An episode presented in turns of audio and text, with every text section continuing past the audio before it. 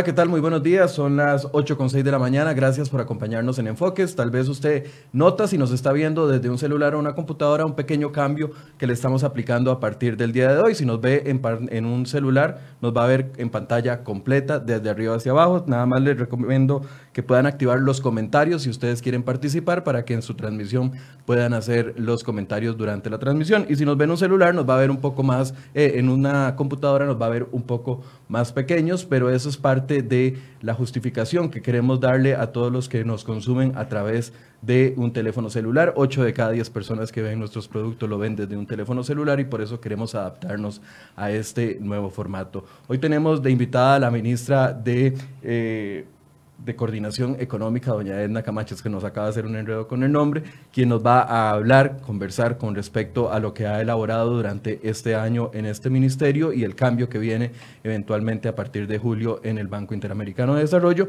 Y también nos acompaña de la Cámara de Comercio, don Alonso Elizondo, para analizar las propuestas que se han hecho durante este año con materia, en materia de reactivación económica. Vamos de inmediato al contexto y ahorita conversamos con ellos.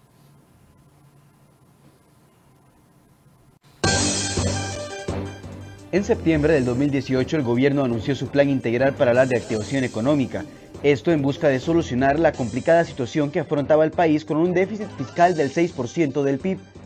Repasemos algunas de las medidas anunciadas.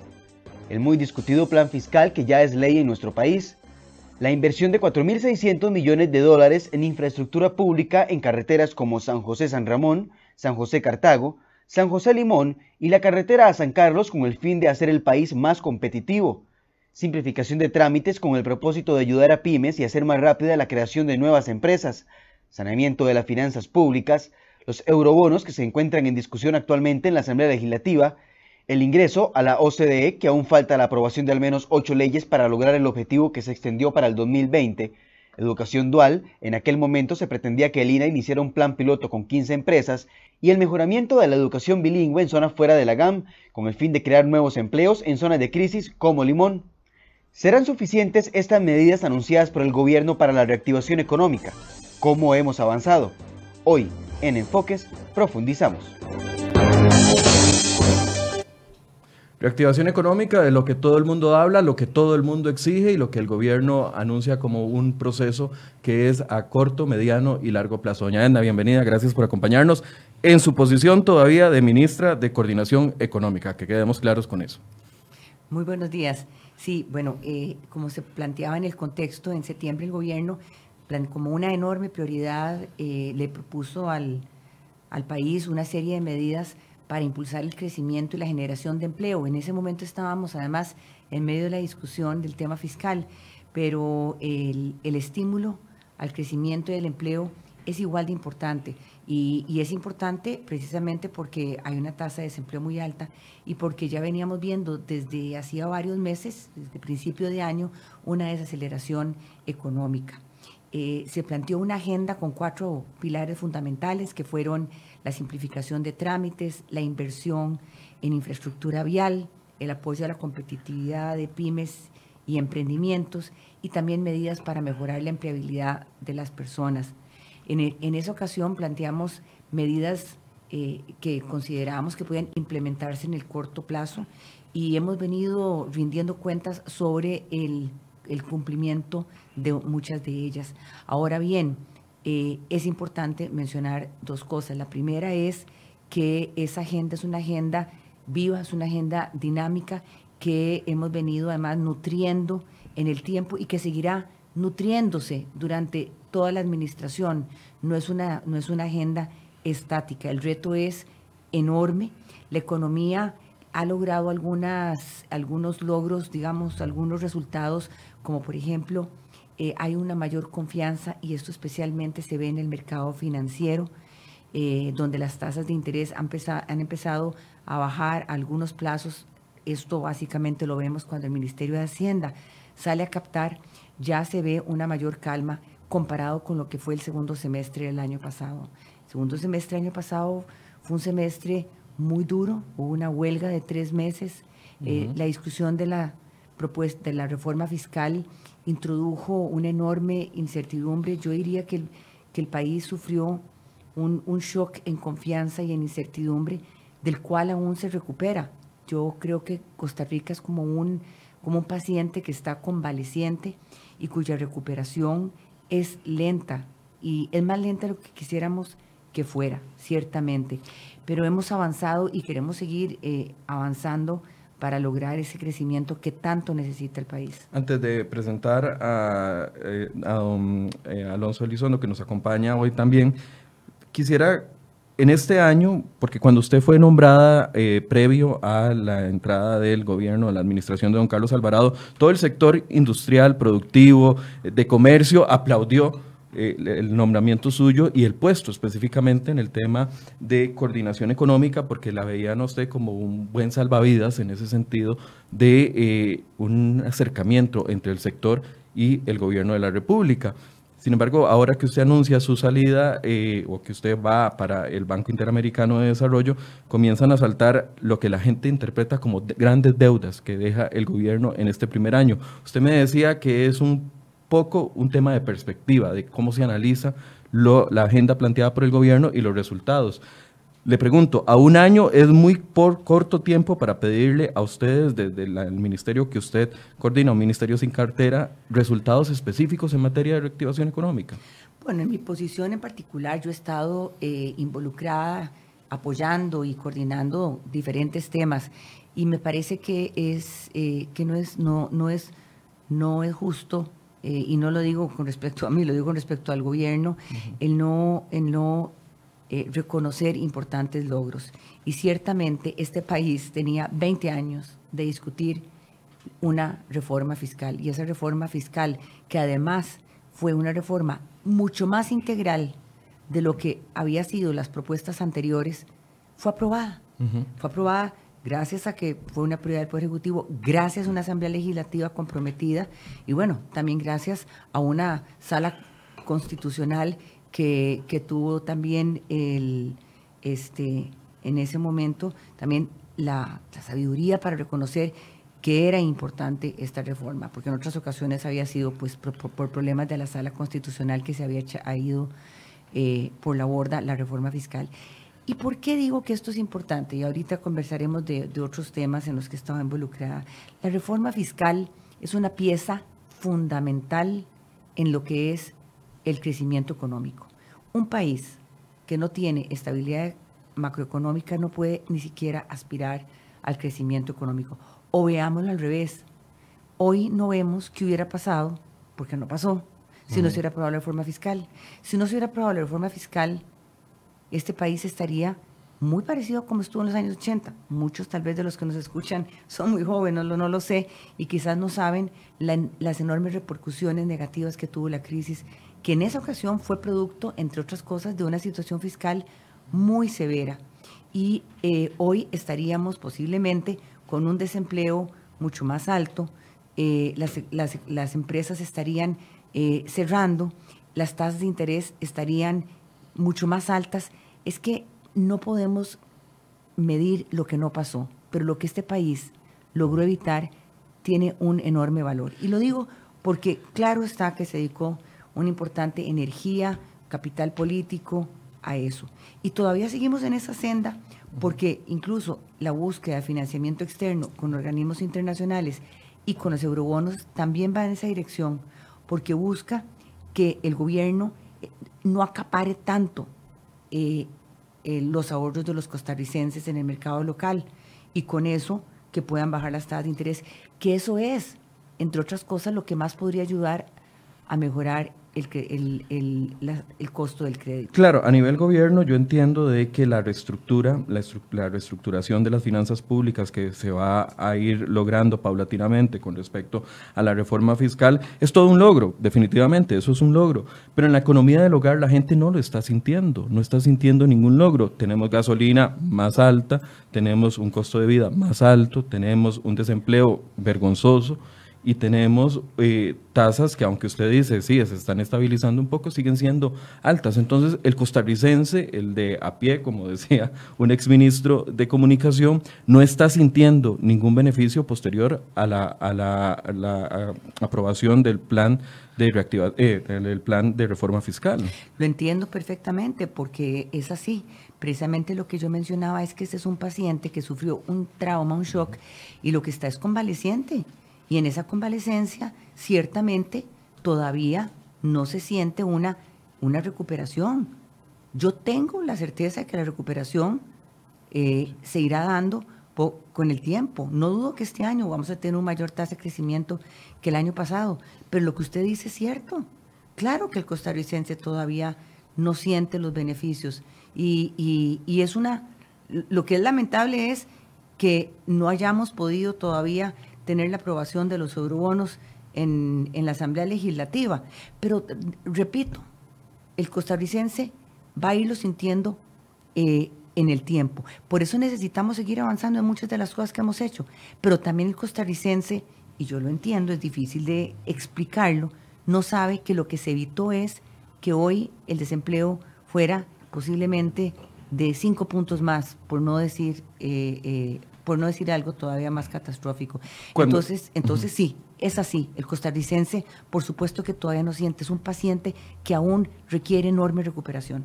Ahora, ustedes se enfocaron en cuatro temas importantes. Recuerdo que habían hablado de simplificación de trámites como una estrategia para reactivación económica. Hablaban de que los días de instalación de nuevas empresas de servicios y de eh, manufactura tardaban mucho, entonces reducir esos planes, eh, esos plazos que se estaban dando. Del tema de Setena, que eh, anunciaron que se habían logrado sacar 800, me parece, 850 expedientes que estaban completamente eh, atorados en Setena, avisan eh, fomento de pequeñas y medianas empresas e incluso el tema de la enseñanza del inglés como una estrategia. Sin embargo, cuando vemos la reacción de los empresarios y de la Cámara de Comercio, ellos parece que el, el fin o, la ruta debería de ser otra y mencionan, por ejemplo, temas como el... Eh, el rebajo de la factura eléctrica como uno de ellos importantes para reactivación económica. Como que ustedes van enfocados en una cosa, pero el resto del país piensa que la reactivación económica está en otro lado donde ustedes no están. Yo creo que no es así. Cuando uno lee la propuesta de la Cámara de Comercio, eh, hay una enorme coincidencia entre las áreas en las que hemos venido trabajando y las que propone la Cámara. Infraestructura vial, simplificación de trámites, eh, reducción del costo, mayor financiamiento. Entonces, no, no es una, eso no es lo que usted plantea, no es así. Lo que tiene la, propuesta de la Cámara de Comercio es que señala algunos puntos adicionales en los cuales, los cuales nosotros no hemos eh, eh, planteado. Y algunos de los que ellos han planteado, yo coincido con ellos. Lo que pasa es que no son resorte del Poder Ejecutivo. En particular, el tema de bajar el encaje legal, que podría reducir el costo del crédito, eh, es una decisión que depende 100% del Banco, Central. Una serie de medidas que, eh, relacionadas con el financiamiento, con el crédito, que también podrían ser muy válidas, son de resorte del Consejo Nacional del Sistema Financiero, porque dependen de regulaciones. Entonces, ciertamente, y yo quiero decir que a mí me parece en realidad eh, eh, muy constructivo lo que hizo la Cámara de Comercio, el plantear puntos, cosas muy concretas, algunas de las cuales son resorte del Poder Ejecutivo, otras son resorte de la Caja del Seguro Social, como por ejemplo bajar eh, la base mínima contributiva, lo del encaje del Banco Central, algunos cambios a las condiciones de crédito es del, del Consejo Nacional de Supervisión del Sistema Financiero, y me parecen ideas en realidad eh, todas muy buenas. La Cámara hace una labor maravillosa al proponer todo esto en buena hora y yo creo que las diferentes eh, instituciones que están aludidas en esa propuesta también deberían entrar a reflexionar sobre esto. Y, de nuevo, y además, eh, lo que sí es importante decirlo, y ahí sí hay, y, y por eso digo que sí hay una enorme coincidencia, es que no, no son rutas diferentes, Michael. Hay una enorme coincidencia. Y las demás, como hemos dicho nosotros también desde el gobierno, de todas maneras, nosotros hemos venido nutriendo la agenda. Fíjese que el caso del costo de energía, nosotros no lo habíamos planteado en, septiembre, no porque no supiéramos que no había problemas, porque en ese momento todavía no estábamos, voy a decirlo así, con la medida preparada y no nos, no nos gusta a los costarricenses proponerle cosas que no vamos a poder eh, lograr, porque realmente hay que, hay que plantear las cosas que se pueden hacer. El caso de la energía, lo que sí se hizo posteriormente fue que el ICE solicitó que se volviera a instalar la tarifa de media tensión, que es una tarifa muy importante para un sector industrial que consume altos niveles de energía. Y esa ya fue aprobada, lo mismo que la de la JASEC. Entonces eso no estaba en septiembre, pero se hizo posteriormente.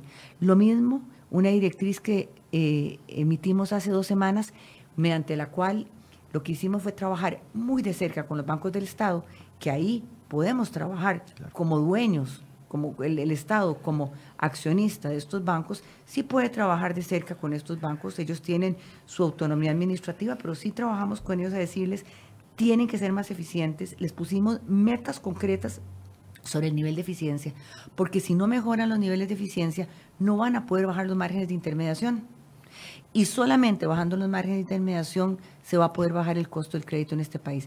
Esa directriz la emitimos hace dos o tres semanas. De nuevo, es una agenda que venimos nutriendo porque sabemos que, que no hay una bala de plata.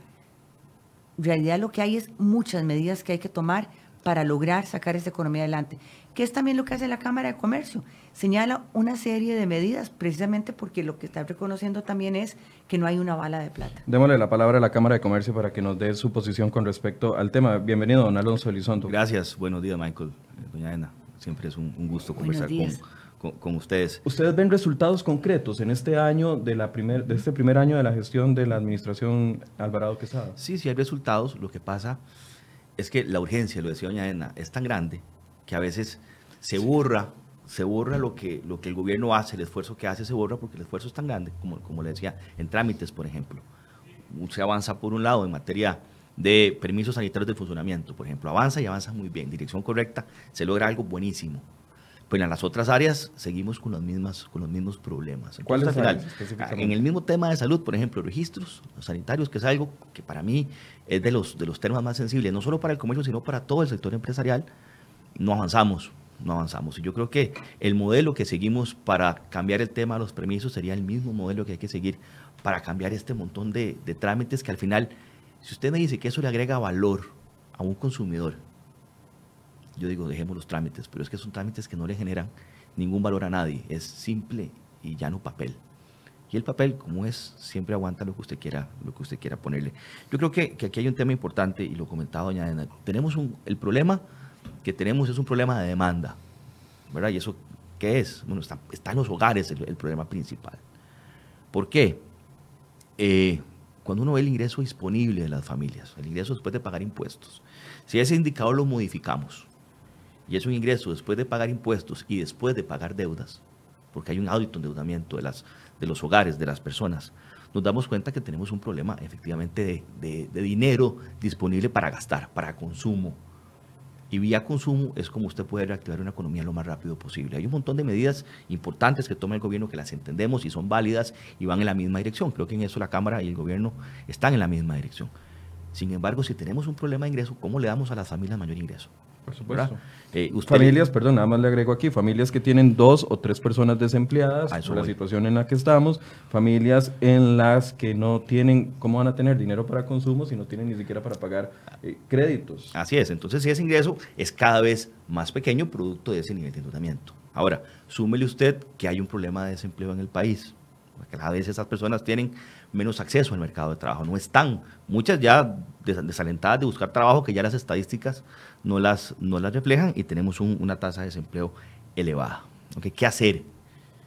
¿Qué hacer en el corto plazo para la gente ingreso? No es fácil, no es simplemente, eh, esto no es magia, esto no es una bala de plata, hay un montón de cosas que se pueden hacer. Una, Ahora que hablábamos del encaje mínimo legal, que efectivamente esto no es resorte del Poder Ejecutivo, esto es eh, de Banco Central, esto es un tema de autonomía.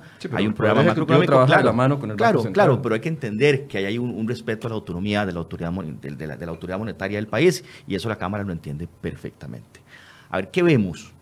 Si hay un problema de demanda, una de las formas de llegarle es buscando que ese financiamiento sea aún más bajo, bajando tasas de interés no solamente para los hogares, sino para las empresas, para nuevas actividades productivas, por ejemplo.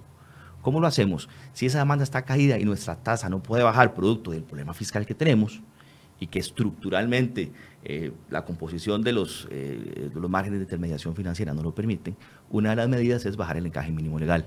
El encaje me permite bajar la intermediación financiera, el costo de intermediar, el costo del, dinero, por decirlo de alguna forma. Esa es una política expansiva que podría tener repercusiones en, los precios, en la, economía.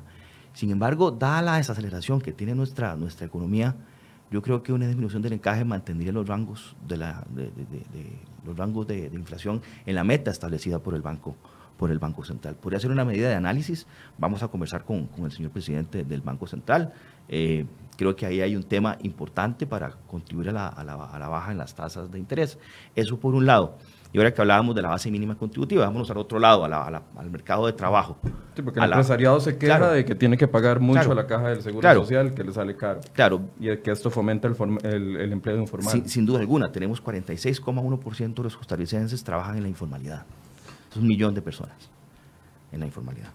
¿Qué pasa? Si, si vamos a bajar la, base mínima contributiva, lo que estamos pensando es darle, en, sean gente más empleable. O sea, le, bajamos, le quitamos costo a la empresa. Por ejemplo, habrá muchas personas que quieren trabajar medio tiempo, por ejemplo. Y hoy en día no, no se puede porque el patrón no tiene que reportar, entre comillas, una base mínima que posiblemente sea muchísimo más alta del salario que la persona va a percibir. Entonces ahí le restamos, digamos, eh, capacidad a las empresas de contratar gente. Esta es una. Le sumamos que hay un reglamento también en la caja, aprobado en diciembre, si yo no me, si yo no me equivoco, que tiene que ver con tasas diferenciadas o graduales para pequeña y mediana empresa, para emprendimientos, para gente que ha estado en la informalidad o que inicia un nuevo, un nuevo trabajo, una nueva, una nueva empresa. Eh, eso está desde diciembre y la Junta Directiva de la Caja parece que sigue analizándolo en un momento donde tenemos una urgencia. Nuevamente, esto no es un tema del Ejecutivo, tiene razón doña Edna, eh, pero yo creo que aquí tiene que haber mayor coordinación. Yo a veces pienso, ¿quién pone al presidente ejecutivo en la caja? ¿Quién lo nombra? Presidencia. si yo usted lo nombro, yo se lo quito también. ¿verdad? Entonces, si bien es cierto, hay autonomía, no entendamos la autonomía como anarquía. ¿verdad? Entendamos como que hay un respeto por la administración de esa institución, hay un respeto por la, por la jerarquía de la organización, pero en políticas de Estado yo creo que hay una, tiene que haber una coordinación una coordinación estrecha, efectivamente. Doña Ana, cuando yo analizo algunas de las iniciativas de esta administración, porque claramente no voy a comenzar a sacar lo que han hecho administraciones anteriores, aunque mucha gente les encanta eh, recordarles a ustedes eh, la administración que tuvo don Luis Guillermo Solís con respecto a las finanzas públicas, pero cuando yo veo iniciativas de esta administración que se discuten en, eh, o están a punto de ingresar a la Asamblea Legislativa o decisiones administrativas que toman algunos de los ministerios, uno dice, esto no va, no tiene congruencia con el fin que busca la reactivación económica. Y le voy a poner algunos ejemplos. Por ejemplo, estamos hablando de que necesitamos reformar el tema de energías y hablamos de energías limpias, pero Recope se presenta un proyecto, la ministra de Planificación, para reformar Recope con un costo carísimo y sin ningún eh, sustento económico que vaya a financiar eso. Vemos que el Ministerio de Obras Públicas y Transportes detiene la construcción de una carretera cuando ustedes están impulsando la construcción de obra pública por problemas internos supuestamente en, eh, en el desarrollo de esa carretera. Vemos iniciativas como la del etanol, que intentan eh, de una u otra forma buscar un fin, que ya lo ha justificado presidencia, pero que se iba a traducir en un problema mayor para los consumidores. Entonces uno no siente como que haya un respaldo de las instituciones, del Ejecutivo, con ese fin, como, o, no sé, un, un, compromiso con ese fin de reactivación económica, con decisiones que, que vienen de una u otra forma a, a golpear esa meta que ustedes tienen. Yo no creo que se trate de eso. Sencillamente es que cada proyecto o cada situación que usted acaba de mencionar tiene su propia explicación.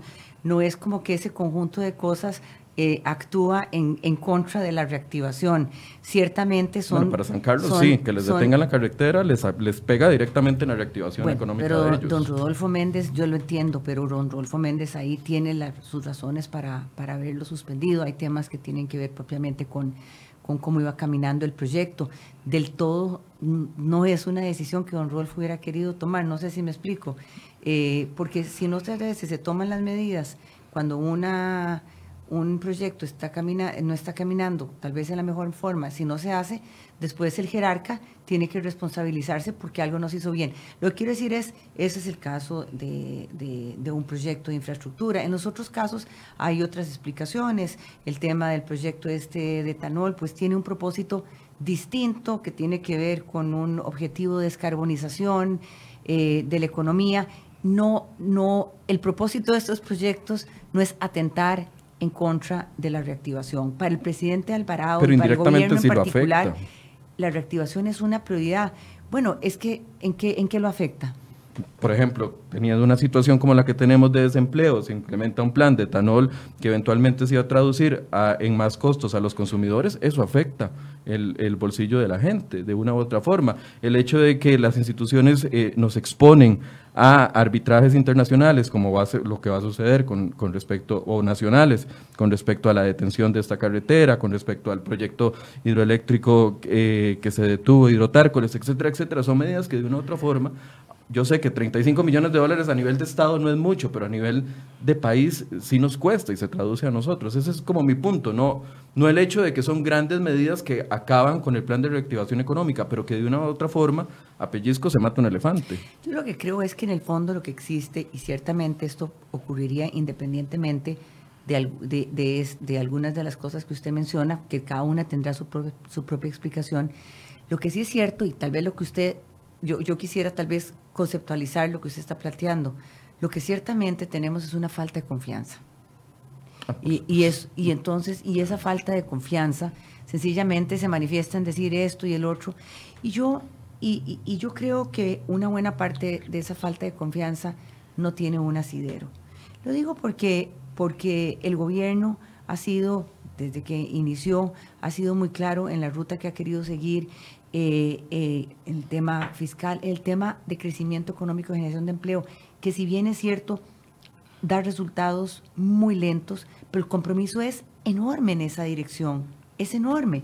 Y, y en particular un enorme compromiso y de acciones para atender además los territorios que están sufriendo más este problema del que hablamos hoy, porque el desempleo, si, si, si eh, a nivel nacional es del 11-12%, usted va a los territorios de Punta Arenas o de, o de la zona atlántica y estamos hablando de más del 20% de desempleo. Entonces, hay un enorme eh, foco y una enorme prioridad también en las zonas costeras. Lo digo porque, porque, porque a pesar de esas cosas, ciertamente todavía hay una dosis de desconfianza y de incertidumbre. Nosotros quisiéramos en esto, obviamente, cualquier gobierno lo quisiera, es decirles que tengan una mayor, la gente tenga una mayor dosis de optimismo y voy a decir algo que es difícil, y es difícil el ser humano en general, y obviamente cuando se tienen situaciones difíciles eh, se pone más cuesta arriba, es, tener un poco de paciencia, pero confiar y tener más optimismo. Esa, esa, ese pesimismo está matando este país. Y, y, hay, y cuando uno ve cuando uno habla con los, con las, con los inversionistas eh, perdón, internacionales, nos ha tocado a, doña Rocío y a mí estar eh, hablando con ellos y el optimismo que ellos tienen es mucho mayor y nos han dicho expresamente, yo cada vez que me reúno con ustedes, solo progreso veo. Número uno, lo que han dicho que van a hacer, lo han hecho. Y en segundo lugar, lo que dicen es, no entendemos por qué eh, los, los, los locales tienen menos confianza de la que tenemos nosotros o son menos optimistas de lo que somos nosotros. Lo llamo, lo, lo, cito a manera como de paradoja de cómo desde afuera nos ven mejor de lo que nos vemos desde adentro. Fíjese que cuando se aprobó la reforma fiscal, los, los rendimientos de los bonos de Costa Rica bajaron y bajaron porque bajaron los de otros países, pero Costa Rica fue el país cuyo, cuyo spread bajó más que el de ningún otro país de América Latina o de países con niveles parecidos de, calificación.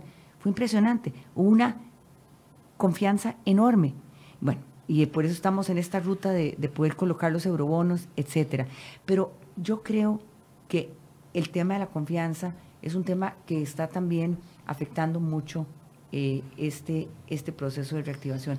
Pero ahora mencionó don Alonso que ellos reconocen el el, gobierno anunció algunas medidas que ha venido cumpliendo. Y yo creo que eso, de nuevo, ¿por qué es que no genera confianza?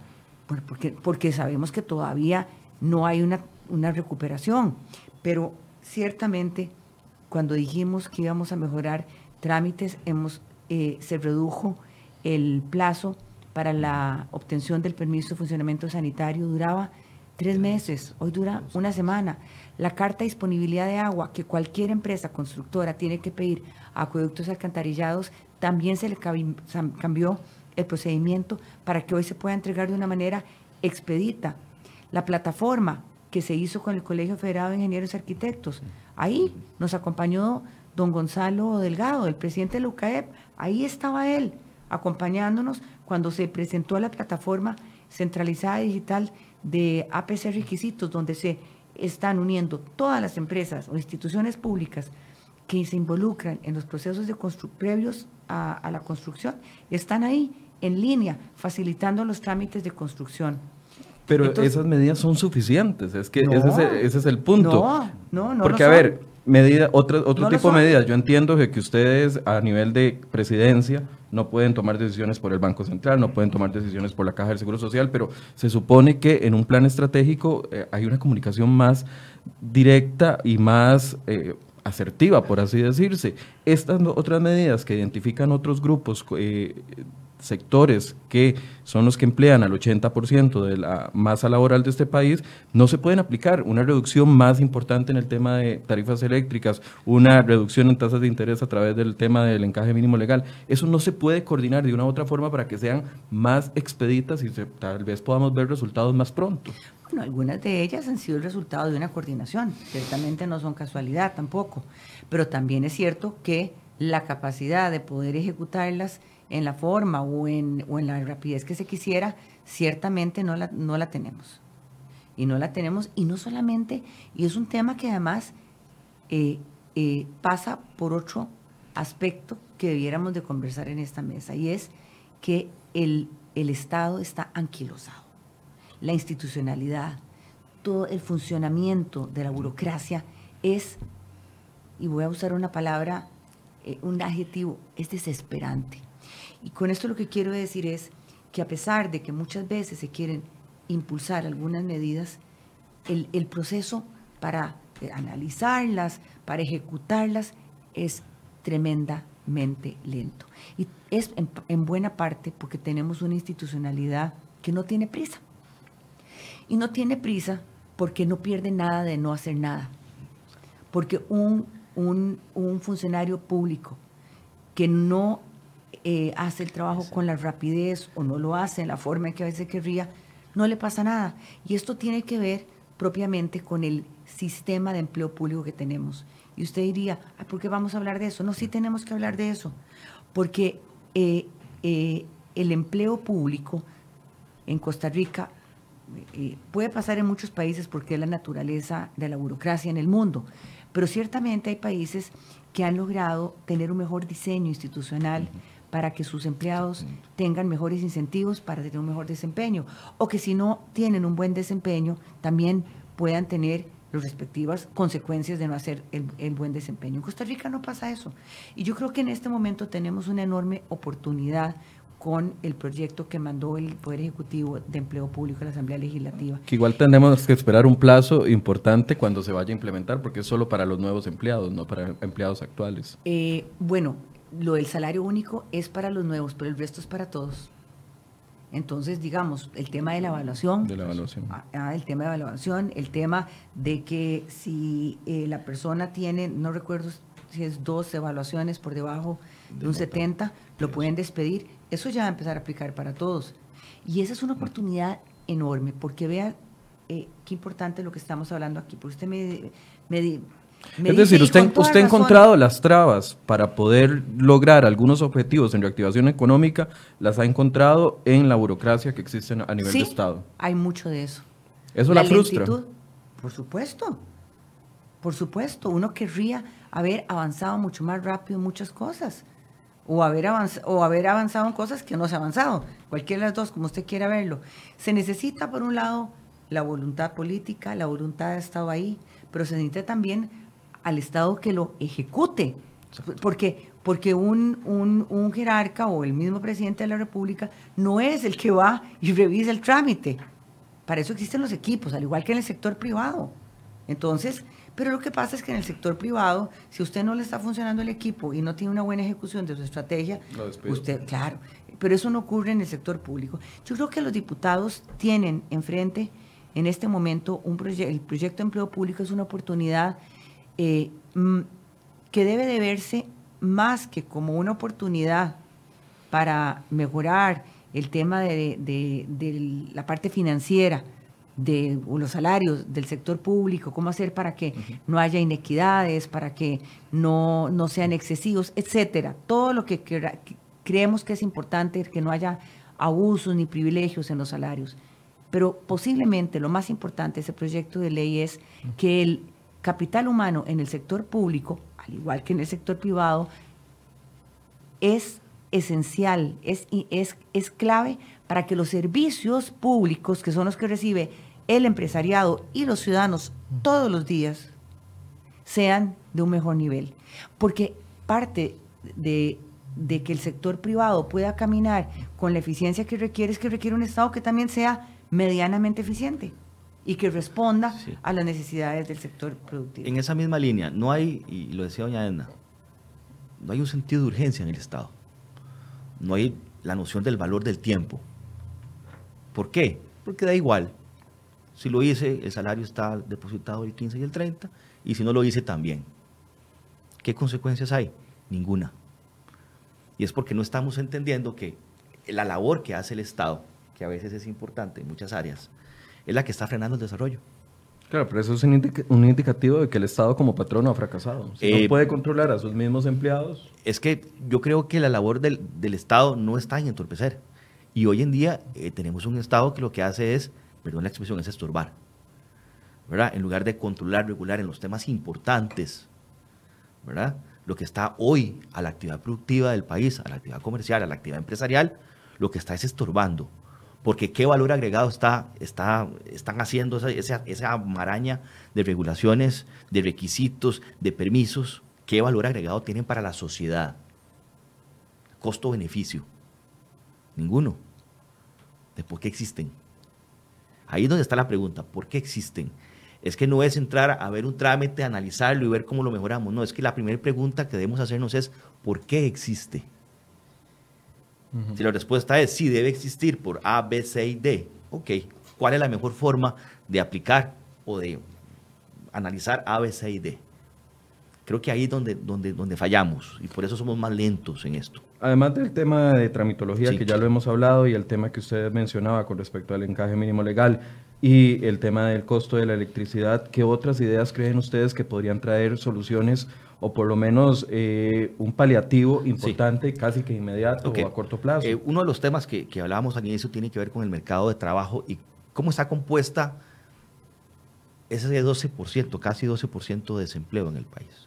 Si lo vemos por regiones, hay regiones con más desempleo que otras. Si, si separamos o desagregamos por grupo de edades, nos damos cuenta que la gente más joven es la más afectada con el tema de desempleo, eh, etc. La otra forma de analizar esto es a nivel de competencias o la composición de esos oferentes de trabajo, la gente que anda buscando trabajo. ¿Qué características tienen ellos versus lo que andan buscando las empresas, los que contratan gente? Hay algunos sectores donde más bien no hay personal, ¿verdad? Donde cualquier movimiento que se haga es un incremento en los salarios, porque la misma gente moviéndose de una empresa a otra. Eso pasa en unos sectores específicos, ¿verdad? Falta gente capacitada en esas áreas. Pero hay otro porcentaje de gente que efectivamente el mercado no lo requiere ya y siguen buscando trabajo. Ahí tenemos un problema de formación, de capacitación, de reeducación, si usted quiere verlo. Pero hay otro porcentaje de gente de ese mercado que efectivamente tiene las competencias, tiene las características, posiblemente en sectores poco calificados o no calificados, donde hay posibilidades de, sí, de generar algún empleo ahí. ¿Qué sector rápidamente, porque es un sector eh, que genera ese tipo de empleo, poco calificado o no calificado, podría ser eh, importante para bajar estos indicadores. La construcción, sin duda alguna. Pero cuando usted ve los trámites de Setena... A pesar de los esfuerzos aplicados desde hace un año Claro, claro, claro. Usted ve los trámites de Setena y sigue siendo aquello de, película de, terror. Y los esfuerzos están, sí, claro que ahí están. es que hay que ser ciego para no verlos. Pero la, maraña es tal, eh, eh, el poder que tienen en Costa Rica los mandos medios son tan grandes que usted puede ser ministro o superministro o superministra. Poco puede hacer. Ese es el problema que tenemos, es estructural en el Estado.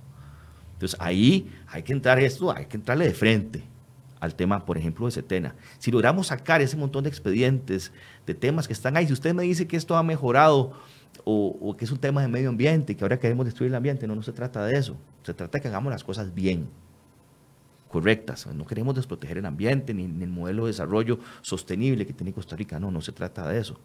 Se trata de hacer las cosas eficientemente.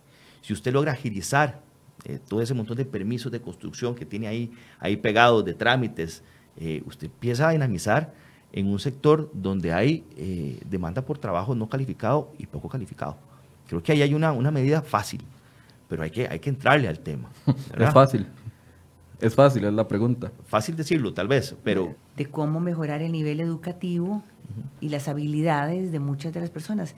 Cuando el 60% de la fuerza laboral de este país no tiene la secundaria completa, realmente el desafío es gigante, porque en, el corto plazo va a ser difícil que puedan, digamos, accesar a ciertos tipos de trabajo, como mencionaba Alonso, que son los trabajos tal vez en zonas francas de mayores niveles de calificación. Ahí eh, eh, hay una agenda, por eso usted lo mencionaba al principio, el tema del bilingüismo es crítico. Y el, y el bilingüismo, sin embargo, eh, o la formación dual, que dichosamente y el gobierno hemos trabajado con la Asamblea Legislativa para que se eh, dictamine un proyecto que de hecho ya se dictaminó. Bastante bueno. Bastante bueno y vamos avanzando con eso. Eh, ahora, el bilingüismo, ¿por qué es, es importantísimo? Y no solamente tiene que ver con estas empresas de zona franca, en turismo, personas con niveles de calificación relativamente bajos pueden participar o pueden entrar al mercado laboral del turismo con solo tener inglés. Y ahí, y si hay un sector que sí está mostrando crecimiento, es el sector turístico. Y ahí el, el ICT además está trabajando, que es parte de la agenda de, reactivación que planteamos, con ciertas zonas eh, o ciertos destinos turísticos, además con planes de acción muy concretos para ver cómo se mejora el, flujo de turistas a ciertas zonas. Y ahí se está trabajando muy fuertemente, en región atlántica, en Zarapiquí, en Tamarindo. El, el ICT está yendo en un plan de varios destinos turísticos por año. Pero además yo sí quisiera mencionar, para poner también una nota optimista, porque eh, eh, esto es una oportunidad aquí, Michael, en, en CR hoy de poder conversar sobre cosas y no solamente eh, hacerlo esto como el, el, muro de los lamentos, porque yo creo que quienes nos escuchan deben de salir deprimidos del muro de los lamentos. Bueno, hay una frase que me, me llegó mucho, una de las personas pone, nos están ahogando. Y yo creo que, bueno, yo quisiera por eso decirle a las personas que nos están escuchando que también veamos algunas de las oportunidades que se están presentando. Y, y quiero decir particularmente unas que no hemos mencionado acá. Para quienes están emprendiendo o para las micro y pequeñas empresas, se han, se han eh, diseñado o impulsado una serie de acciones que ya están ahí al servicio de ellas. Una es que la ley que se aprobó, la reforma fiscal, por ejemplo, ya, eso es, eso es ley de la República, las personas o las, las microempresas pueden empezar a formalizarse, que es muy importante, eh, en una forma, eh, con un sistema de tasa de impuesto de renta diferenciado. El primer año no pagan impuestos de renta, el segundo año pagan el 25%, el tercer año el 50% y es hasta el cuarto año que pagan la tasa completa de impuesto de renta. La Caja del Seguro Social está analizando, yo quisiera que fuera más rápido también, ¿verdad? Pero está analizando algo semejante para las cargas sociales, para que las MIPIMES también puedan tener un proceso gradual y diferenciado. Pero bueno, en impuestos de renta ya es una realidad. Eh, Procomer, Procomer está haciendo unos programas de apoyo a MIPIMES para que puedan exportar maravillosos. Eh, en realidad se pueden poner en contacto con Procomer. Hay un programa fabuloso para que si hacen eh, programas, digamos, de tipo ambiental, como certificaciones ambientales, de eficiencia energética, por mencionar algunos, se les da capital este, eh, para apoyarles eh, financiamiento para que puedan apoyar esos programas y eso muchas veces les da la posibilidad o de exportar o de, si ya están exportando, de vender a un mayor precio en el exterior por la certificación ambiental. Lo mismo, hay un grupo de mujeres a las que mi pymes que se les está apoyando con esto. Otro caso, miles de, de, pymes están aprovechando la plataforma de correos de Costa Rica que se llama Express. Y yo invito a los que están escuchándonos que también la utilicen. Correos lo que hace es que si usted vende sus productos por Facebook o si tiene una página web, pero incluso hasta por Facebook, porque muchos MIPIMES tienen su paginita de Facebook y venden ahí, pueden enlazar su venta con Correos de Costa Rica para que puedan mandar el producto, su, puede hacer su mermelada o lo que sea que esté produciendo, lo puede mandar a cual, venderlo en línea y utilizar las oficinas de Correos de Costa Rica para venderlo en cualquier parte del territorio nacional. Eso es para mencionar algunas cosas. Con el sistema Banca de Desarrollo también se están apoyando emprendimientos eh, con la Universidad de Costa Rica, con este, el programa de Auge, que es la aceleradora universitaria este, de, para la innovación, con Procomer también. Entonces, también se están apoyando emprendimientos. Entonces, eh, yo, lo que, yo lo que sí quiero decir es que hay muchas cosas que posiblemente quienes hoy nos escuchan en este programa que usted tan amablemente nos invitó, también pueden aprovecharlas. A veces falta que la gente las conozca, pero, pero, pero hay oportunidades para que la gente pueda, herramientas y pueda utilizarlas. En el INA, en el INA ahora tiene una unidad especializada en, en, pymes, con los fondos, el 15% de los fondos del Sistema Banca de Desarrollo.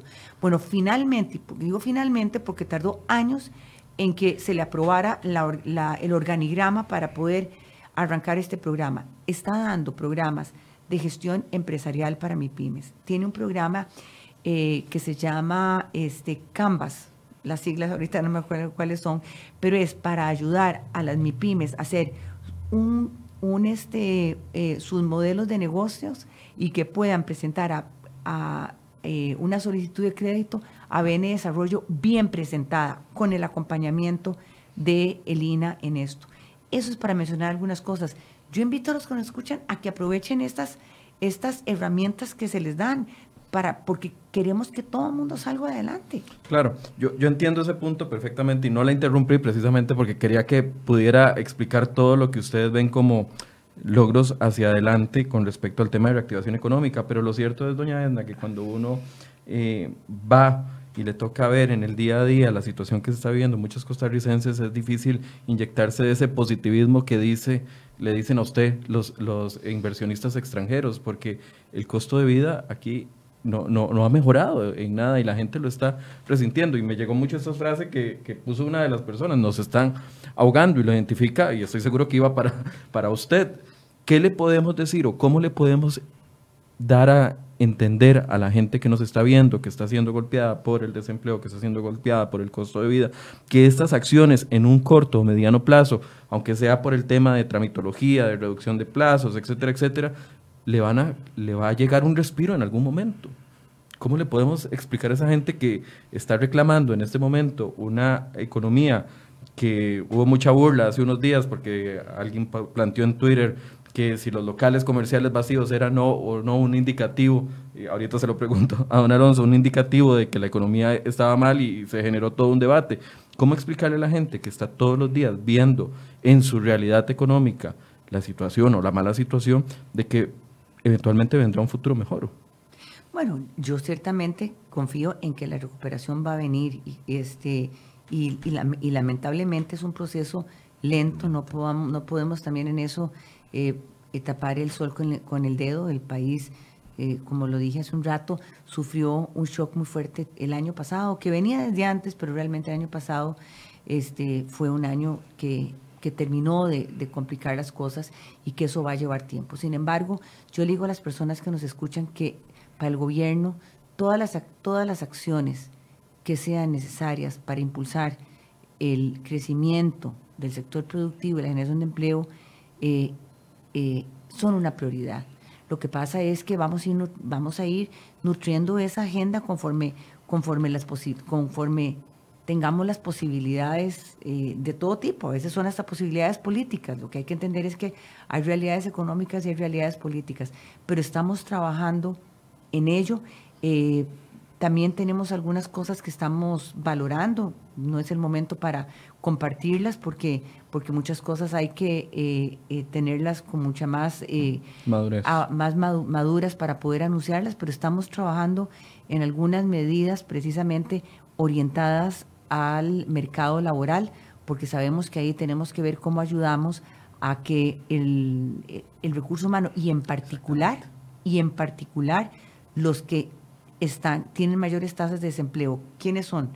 Lo decía Alonso, son eh, los jóvenes, son las personas con una baja nivel educativo y son algunos territorios. Y entonces estamos valorando una estrategia para apuntar hacia esos sectores con medidas activas del mercado laboral. Doña Ana, usted no es del PAC, claramente, ¿verdad? Usted es del Partido Unidad Social Cristiana. ¿Se va? ¿Por qué se va? si cree que estamos en la ruta correcta, en el, en el objetivo que usted se le designó desde el 8 de mayo del año anterior. Bueno, lo que pasa es que también, eh, como lo mencioné al principio, en el proceso de consolidación y mejoramiento de las finanzas públicas, una de las tareas en las que estamos ahora es la consecución de financiamiento externo. Una vez aprobada la reforma fiscal, la tarea más evidente que hay que hacer es es lograr que el Ministerio de Hacienda no financie la totalidad de sus necesidades en el mercado local. Y precisamente en ese contexto de financiamiento externo, el gobierno ha estado eh, movilizando recursos de organismos internacionales, aparte de los eurobonos. Y por lo tanto, se consideró que era importante fortalecer la posición que tiene Costa Rica en, el, en este caso en Washington, en el, en el Banco Interamericano de Desarrollo. Entonces, ahí eh, la verdad que el presidente eh, ha depositado y la ministra de Hacienda eh, su confianza en que el hecho de que yo esté familiarizada con los asuntos económicos del país y con las políticas económicas del gobierno me permitirán poder aprovechar muchísimo más eh, esas posibilidades que, que, se pueden tener con los organismos internacionales. De manera que la idea es seguir apoyando en particular en esta área. Y no solamente con el financiamiento, con recursos externos en general, ahí se pueden movilizar recursos para el sector privado por medio de la Corporación Interamericana de Inversiones, que es un órgano del BID del cual el sector privado ha, echado muy, eh, este, ha aprovechado muy poco. La misma cooperación. Entonces, en realidad, en este momento también se considera que desde ahí puedo apoyar. Esto no quiere decir que muchas que las tareas que yo vengo haciendo se van a dejar de hacer. Al contrario, el presidente ha, este, ha trasladado mis funciones a otros ministros y sin duda son ministros que están familiarizados con lo que se ha venido haciendo y van a seguir de nuevo nutriendo esta agenda e impulsando la que venimos eh, haciendo hace algunos meses. ¿No hay ahí algún tipo de, desacuerdo en, el rumbo que lleva el país? Cuando uno ve los análisis de de, de, las tasas interanuales de crecimiento económico y todo el asunto, uno veía que en otros gobiernos eh, hasta el año 2015 todo iba para arriba y de repente uno comienza a analizar todos los cuadros y todo va para abajo del 2015 para acá. ¿No es un tema más allá de fondo del de, rumbo que le ha dado el Partido de Acción Ciudadana a la economía del país? Bueno, yo creo, e, este, lo dije con mucha claridad, la razón es porque quiero ir o decidimos eh, que podía apoyar muchísimo desde el, desde el Banco Interamericano de Desarrollo, lo cual permite además no solamente interactuar con el BID, sino con otros organismos internacionales como el Banco Mundial y el Fondo Monetario. De manera que no es, la, no es una razón de otra índole. Y, y, y, que que usted menciona lo del crecimiento que se venían dando hasta el 2015-2016, porque a los costarricenses no se nos puede olvidar que el crecimiento de Costa Rica no solamente depende de lo que hagamos internamente. Ciertamente es muy importante la política pública eh, para poder crecer en, Costa Rica, pero también dependemos, para bien y para mal, del contexto internacional. Eh, en el año 2000, desde septiembre de 2014 como hasta el 2016, los precios del petróleo bajaron de 100 dólares por barril a 36 dólares por barril. Es decir, bajaron más de la mitad. Eso fue un, en realidad un empuje enorme al crecimiento en el país porque eso aumentó el poder adquisitivo de los costarricenses y eso permitió que se impulsara muchísimo el consumo. Y, cuando uno ve las cifras, en, eh, las cifras de comercio en particular, uno ve como el año 2015 y el 16 tuvo un crecimiento enorme.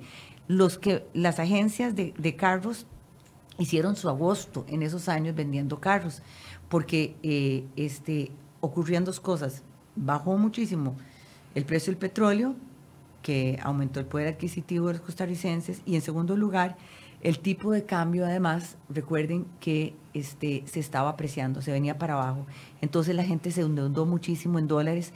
Hoy en día también estamos sufriendo un poquito la goma, perdónenme, pero la goma de ese sobreendeudamiento. Las personas entonces, después de ese boom, se sobreendeudaron y hoy lo que están también en muchos casos, y eso lo dijo el Banco Central en el, cuando anunció el programa macroeconómico en el mes de enero, dijo que parte de lo que está afectando hoy el crecimiento es el sobreendeudamiento de los hogares. Eh, y usted lo mencionaba, Alonso, al principio. Este, entonces, eh, hay parte de goma, de, goma de, los hogares, lamentablemente, y eso cuesta salir. Pero ciertamente tuvimos unos años donde nos favorecieron las condiciones externas. Hoy, desafortunadamente, tenemos una guerra comercial entre China, y los Estados Unidos, una tensión, yo no diría que es una guerra todavía, es una tensión enorme que ojalá no desemboque en una guerra comercial, que ha, que ha también eh, introducido incertidumbre en los mercados internacionales. Usted ve que también eh, en, el, en el entorno internacional eh, la incertidumbre también se ha, se ha introducido. El precio del petróleo otra vez ha vuelto a aumentar, en parte por las tensiones geopolíticas, en parte por la tensión eh, comercial. Entonces, las, y, y lo otro es que las tasas internacionales, salvo lo que ha ocurrido en los últimos meses, venían aumentando. Entonces, eso tampoco nos venía favoreciendo. Dichosamente, debo decir que el hecho de que la Reserva Federal de los Estados Unidos recientemente detuvo el aumento en la tasa de interés es algo que nos favorece. y, es, y si eso sigue así, creo que vamos a tener un respiro por ese lado. Para cerrar, don Alonso, ¿les tranquiliza o les preocupa la salida de doña Edna? Yo hubiera preferido que doña Edna continuara en el gobierno. Esa es la, la, respuesta. Lo preferimos por, no solamente por la afinidad, sino porque la conocemos de, muchísimos años y sabemos su capacidad de, de, como economista, su capacidad para coordinar equipos de trabajo. Y sí, lo resentimos, sin duda. Bien, doña Edna, eh, había muchas preguntas, muchas enfocadas en el tema de su esposo. No la convocamos para hablar de ese tema, pero eventualmente la vamos a invitar para que pueda abordar las preguntas que tiene la gente con respecto a eso. Un cierre, doña Edna. Bueno, no, eh, eh, yo creo que es muy importante el poder conversar con, con, con su audiencia sobre estos temas y ciertamente el mensaje es que estamos conscientes desde el gobierno que hay un problema y sabemos que es un problema que no va a desaparecer de la noche a la mañana, pero que, que, es importante que se sepa que hemos venido avanzando en muchas de las medidas que anunciamos y que vamos a seguir avanzando por esa ruta. Eh, necesitamos en algunos casos de los apoyos de la Asamblea Legislativa, en particular en los temas de eh, autorización de los financiamientos externos, sea de los organismos o los eurobonos, es esencial para poder desahogar el mercado financiero local, local y bajar las tasas de interés. Y también es importante otros proyectos de ley, por ejemplo el de formación dual que fue dictaminado y que debería ser aprobado próximamente en la Asamblea Legislativa, por mencionar algunos de los que están, yo diría, más maduros en su aprobación. El compromiso del gobierno con, la, con el crecimiento y con la generación de empleo es absoluto y sencillamente es un tema de que va a tomar tiempo. Ojalá pudiéramos eh, acelerarlo y haremos todo lo que sea necesario. Y por eso trabajaremos en, nutrir esa agenda. Realmente eh, aprovecho que está aquí don Alonso de la Cámara de Comercio para decir que apreciamos cuando las cámaras actúan con ese nivel de, de, positivismo y de una actitud constructiva y tomaremos con muchísima seriedad muchas de las propuestas que han hecho ahí. En cumplimiento de metas de su de las metas que usted se había establecido para este primer año, ¿se va con qué porcentaje? Bueno, es, eh, eh, los porcentajes es difícil decirlos porque yo diría que las metas son casi ilimitadas, entonces los porcentajes son difíciles. Siento que el tema de la reforma fiscal liderado por doña Rocío y, y obviamente por el presidente este, me permitió colaborar y apoyar en, en, eso y siento que ahí sacamos una tarea que era una deuda del, del Estado, del país, este, por muchísimas décadas. Eh, el tema del proceso de adhesión a la OSD, ahí con el liderazgo de doña Diala Jiménez, eh, he podido también colaborar, sobre todo en los proyectos que se relacionan con el sistema financiero. Hemos presentado ya varios proyectos de ley, obviamente están en manos de los diputados, pero ahí eh, hemos, he podido colaborar en, en, esa senda de la OSD y, y eso la meta es lograr la, el proceso en el 2020. No, no estaré en, este gobierno para verlo, pero, pero me alegra haber contribuido en esta ruta. En tercer lugar, hemos logrado una coordinación muy cercana con los bancos del Estado. Yo creo que es indispensable. Los bancos eh, tienen un rol importante eh, para ayudar este, en inclusión financiera. Hemos estado bancarizando a los beneficiarios de los programas sociales y también eh, trabajamos recientemente en varias metas muy de cerca con los bancos, no solamente para que se baje el costo del crédito, sino para lograr mayor inclusión financiera a nivel de personas y a nivel de MIPIMES. Así es de que yo creo que queda mucho por hacer, pero ciertamente he tenido la oportunidad de colaborar con mi país. Pero le queda agenda llena a su sucesor. Mucha. Mucho. Bien, muchas gracias a ambos. La vamos a volver a invitar cuando ya suma a partir del primero de julio el cargo en el Banco Interamericano de Desarrollo, antes de que se vaya, se va del país, ¿cierto? Sí, señor. Antes de que se vaya del país, la vamos a invitar para que podamos abordar los proyectos que lleva hacia allá, a Washington. Muchas gracias también a don Alonso y gracias a ustedes por su compañía. Los invitamos a que mañana a partir de las 8 de la mañana nos pueda acompañar acá en un programa más de Enfoque. Muy buenos días y gracias por acompañarnos. Gracias.